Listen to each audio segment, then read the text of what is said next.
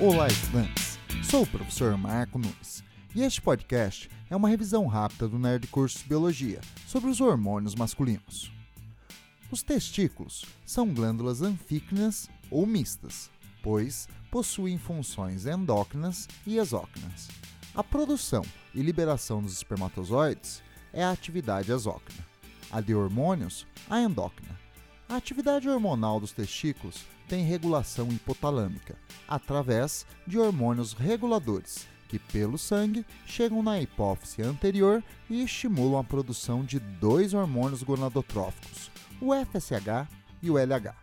FSH é a abreviação derivada do inglês para o hormônio folículo estimulante e LH para o hormônio luteinizante. Nos homens, o LH também pode ser chamado de ICSH, abreviação de hormônio estimulante das células intersticiais. Nos homens, o FSH estimula nos testículos a espermatogênese e o LH as células intersticiais a produzirem testosterona. A testosterona tem efeitos masculinizantes, determinando as características sexuais primárias e, na puberdade, o crescimento do pênis e do escroto, bem como o ganho de massa muscular e o crescimento de pelos.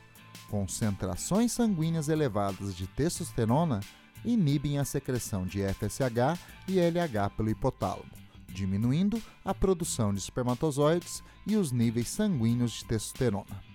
O uso de esteroides anabolizantes semelhantes à testosterona podem provocar, além do aumento da massa muscular, atrofia testicular, esterilidade, calvície, crescimento das mamas e problemas cardíacos.